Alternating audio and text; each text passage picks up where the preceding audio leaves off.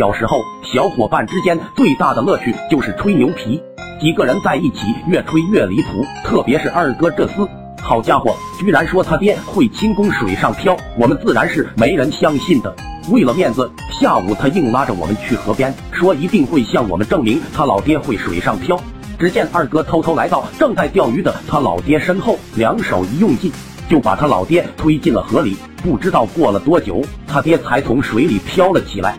当时幸好隔壁村二大爷在河边涮马桶，用粪勺把二哥他老爹捞了上来，放在大石头上吐水，吐出来好几米的水草，还有半斤蝌蚪之后，才悠悠醒来。那天晚上，二哥被他老爹按在马桶里，差点溺死。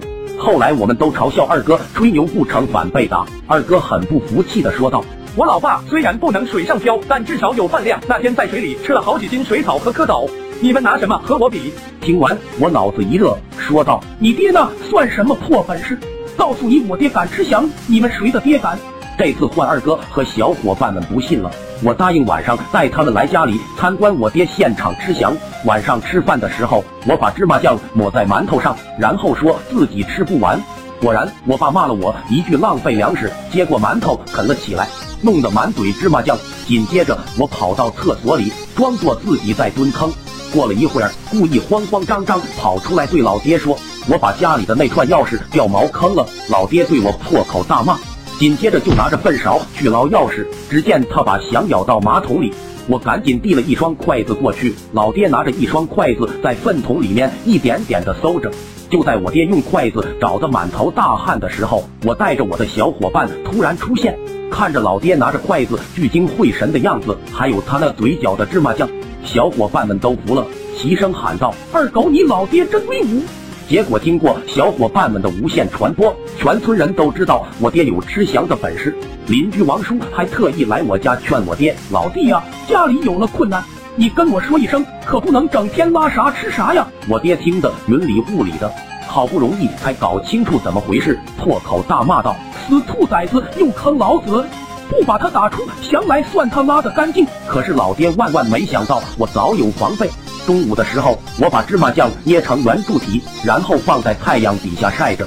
过了一会，看见它们已经越来越像那玩意了，我顿时欣喜若狂，内心丝毫不慌。晚上吃饭的时候，老爹果然找我问罪了。此时我戏精上身，扑通一声跪在地上，声泪俱下的对老爸说：“爹，我害你担了吃翔的无名之罪，是儿子不孝，我自罚一坨。”紧接着，我当着老爹的面把那坨芝麻酱吞进了肚子里。老爹顿时觉得一阵反胃，哇的一声吐了出来。最后，我爹看我态度如此诚恳，也就没有揍我了。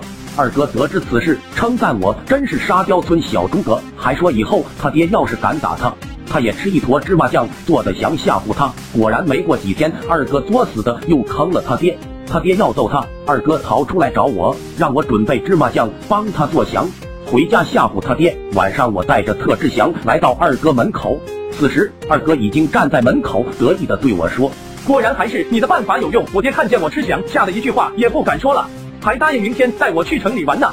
我举着袋子，十分内闷，对他说道：“这玩意还没给你，你哪来的翔？”二哥一愣，说道：“你少唬我！下午我家门口放的那一坨做的那么逼真，难道不是你特地给我做的吗？”我看了看袋子里，又看了看二哥的嘴，瞬间觉得一阵反胃。我敢肯定，这货吃的东西是货真价实的。